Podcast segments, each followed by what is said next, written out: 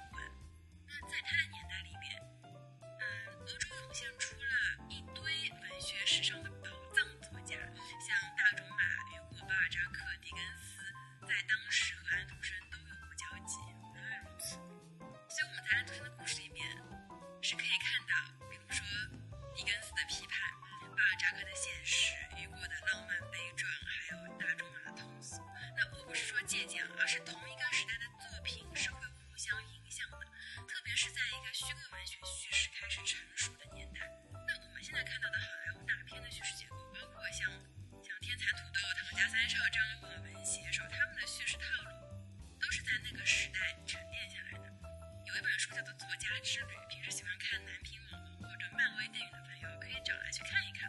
这本书简直就是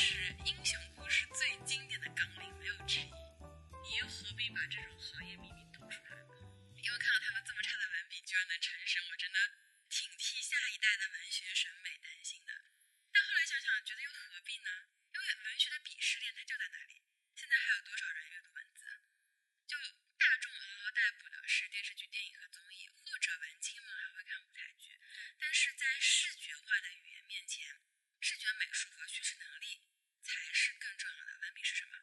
是想象力。但这种想象力已经被声光电架空了。我感觉将来的文笔可能只能表现在台词上了。以上是来自一位文字工作者的倔强吐槽，大家不要理他，大家不要理他。我们现在来说一说海涅，海涅也写过《小美人鱼》吗？感觉这一个如雷贯耳的名字，写出来的东西应该是很高深的那种。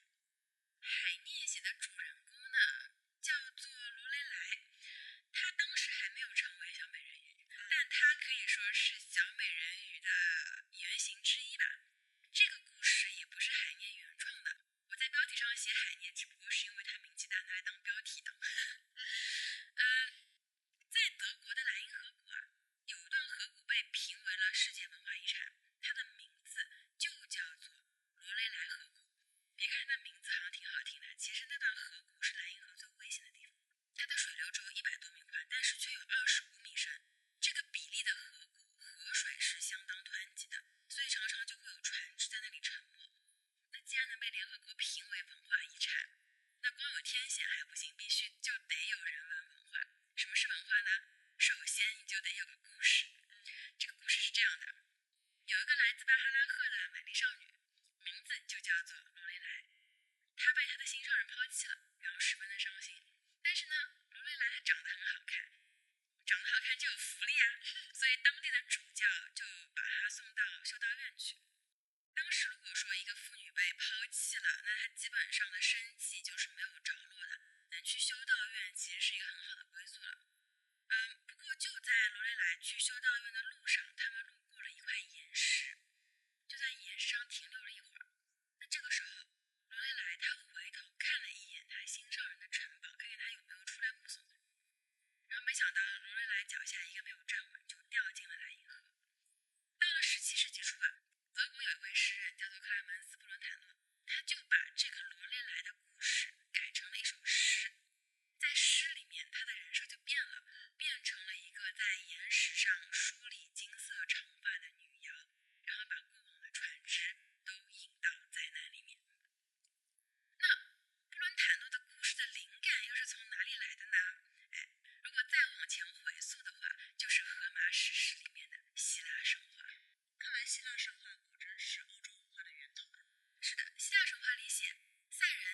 本是河神的女儿。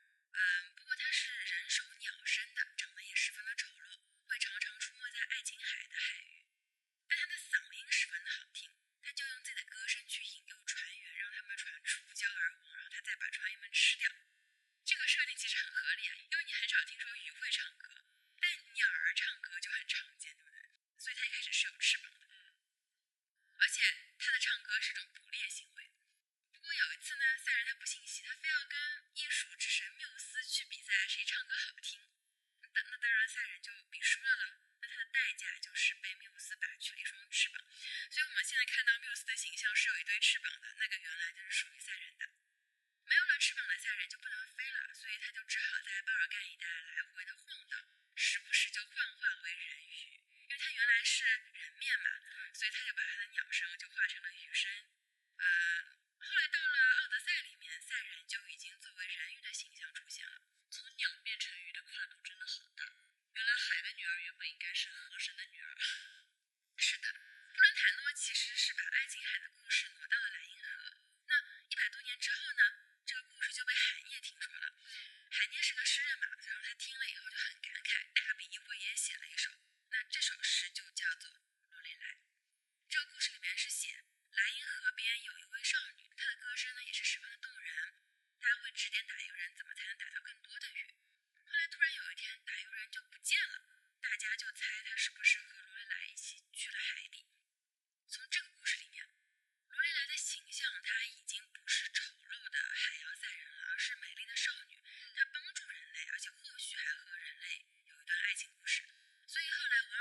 尔德写打渔人和他的灵魂的主要情节，就是根据海涅的这首诗来写。那这个罗蕾莱又是怎么变成海的女儿呢？哎，不要着急，他们之间还隔了一本小说和一部歌剧。喂喂，我们上一集说到迪士尼版本里面小美人鱼的结局啊，是靠父权来成全的。但是在《海的女儿》里面，父亲的形象是缺失的。那这个父亲的原型，它其实是来自于一本叫做《温提娜》的小说。这本小说就诞生在十七世纪末到十八世纪初。这里边的故事写，水妖温蒂娜爱上了一个在山中迷路的骑士。他听说人类有不灭的灵魂，就想通过与骑士的结合去获取灵魂。因为温蒂娜原来是水妖，她需要一个人间的身份，所以她就化身了老渔夫的女儿，和骑士顺利的结婚了，并且获得了灵魂。这么顺利的吗？是啊，不过所有的一见钟情都是见色起意，是不长久的，所以这个骑士很快就出轨了。他爱上了老渔夫的亲生女儿。温蒂娜在失去了丈夫的爱情之后，也失去了灵魂。而且根据水妖世界的法则，对于出轨的男人，他们必须给他一个死亡之吻。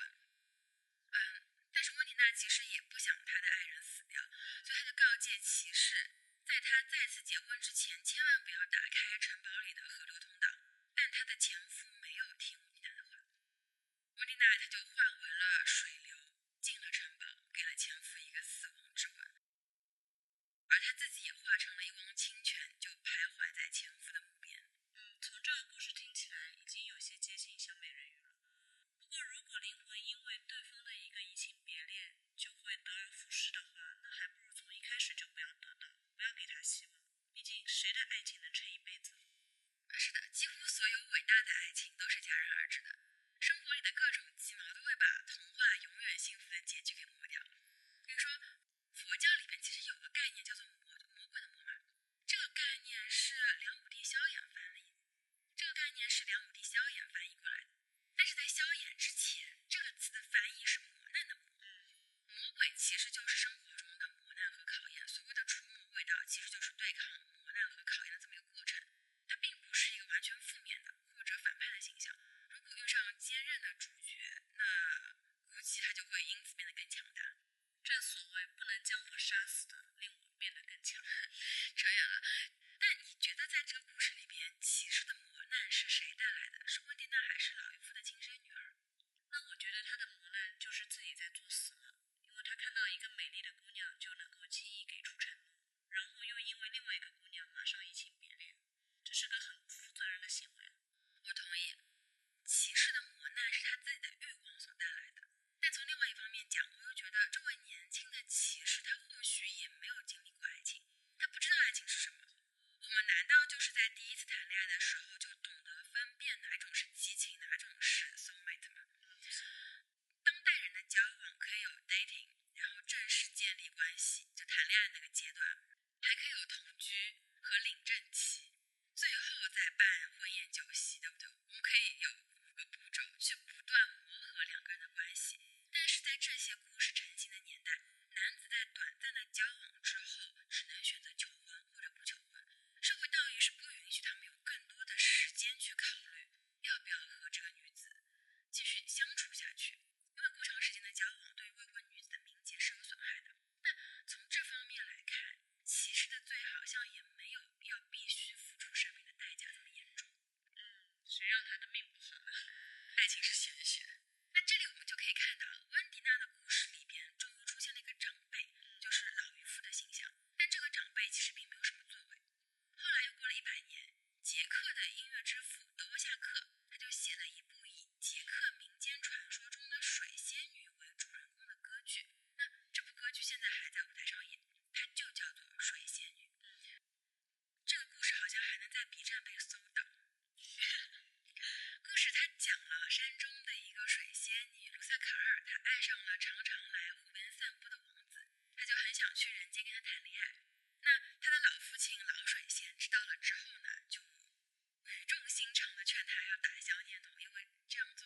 实在是太大了，但是卢塞尔卡他不听，他就请仙女雅加婆婆把自己变成了一个美丽的人类少女。雅加婆婆告诉卢塞尔卡尔，她的爱情是不会幸福的，但是追求爱情的少女不信邪，所以呢，雅加婆婆就只好拿走她的声音，把她变成了一个人类。那这位王子，他看到卢塞尔卡尔那么美丽，就一下子就爱上了她，把他。王子呢，看到卢塞尔卡尔这么美丽，一下子就爱上了她，把她带回城堡。他们相处了整整七天七夜就打算要结婚了。但是呢王子在他们婚礼的前一晚移情别恋了。他爱上了来参加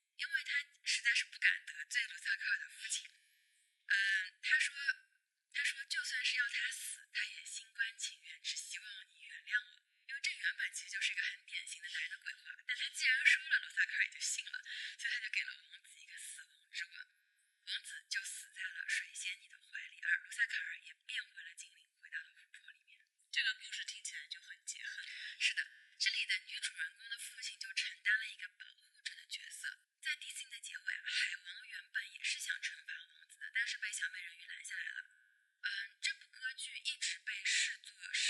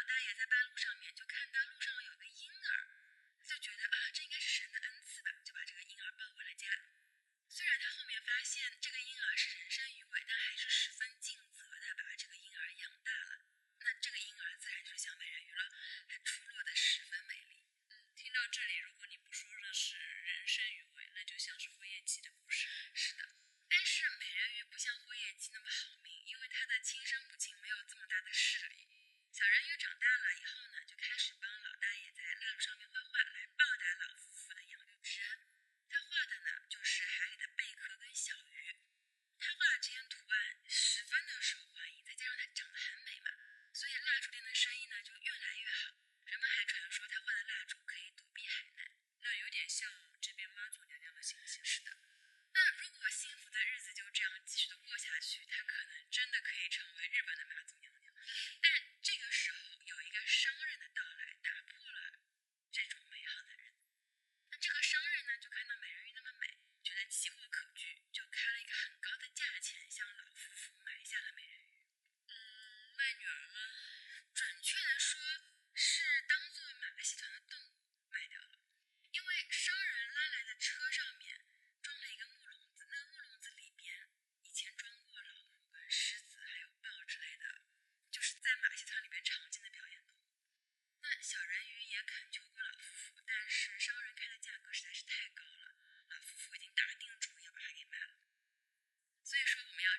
身边的亲朋好友，并且永远不要去试探他们的底线。很多幸福生活都是经不起诱惑和考验。嗯，不过我觉得可能是因为小美人鱼一直是人鱼的形态，所以她的养父养母没有把她当成真正的一个女儿。毕竟在日本，即使万物有灵，再怎么深入人心，这个族群的差异还是很明显。不过日本的童话写的这么现实，真的好吗？这不就是大和民族一贯的画风吗？后来呢？后来小人鱼在临走的最后一刻还在为老夫妇画蜡烛，但是他最后实在是来不及画了，就只好用笔将这些蜡烛都涂成了红色。你要知道，红色在日本的文化里面，它其实就代表了一个异世界的颜色，所以为什么鸟居都是红色的？后来呢，美人鱼的母亲她就买走了红蜡烛，在神社里面点燃。那天晚上，在海边遇难的船只不计其数，没过多久，整个小镇也消失了。看来这又是一个关于背叛和复仇的故事。是的，但这里边的，但这里边的元，但这里边的元素有很多，它有财富的诱惑，有母爱，有人伦，也有人和自然的关系，它的矛盾会更加的多元。但有趣的是，哎，这个故事是人类写的，对，但人类恰恰是这个故事里的背叛者。就好比说前面三个美人鱼的原型故事都是男性写的，但男性在这个故事里面同样是背叛者，而且受到了惩罚，说明了什么呢？说明他们明知故犯呗。说明我们人类其实很早就认知到了自己的局限性，而且很清楚自己会被什么东西诱惑，但是在现实里面又无法克制自己。嗯，就好比我们之前说赛迪的故事，作为一个人类，他根本就没办法克制自己的好奇心，哪怕他已经获知了神的语言。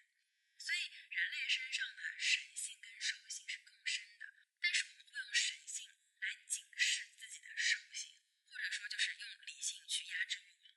但人性可能就是这样周而复始吧。呃，你可以看到，其实所有伟大的文学作品，它最终都是在探讨人性，都是一个人物形象的掌握。啊，这今天的几个故事实在是太让人难受了。我决定去看一个美好的版本，缓一缓，治愈一下。这个美好的版本呢，就是宫崎骏老爷子复出之后的神作《悬崖上的金鱼姬》。那这个故事也是在安徒生海的女儿的原型上改编的。金鱼姬真的，金鱼姬真的可以说，它不仅仅是给了小人鱼一个美好的结局，并且是给了里面所有人一个充满希望的结局。哎，此话怎讲？我就下期再讲。杠一下童话我是卡米我是蒂芙尼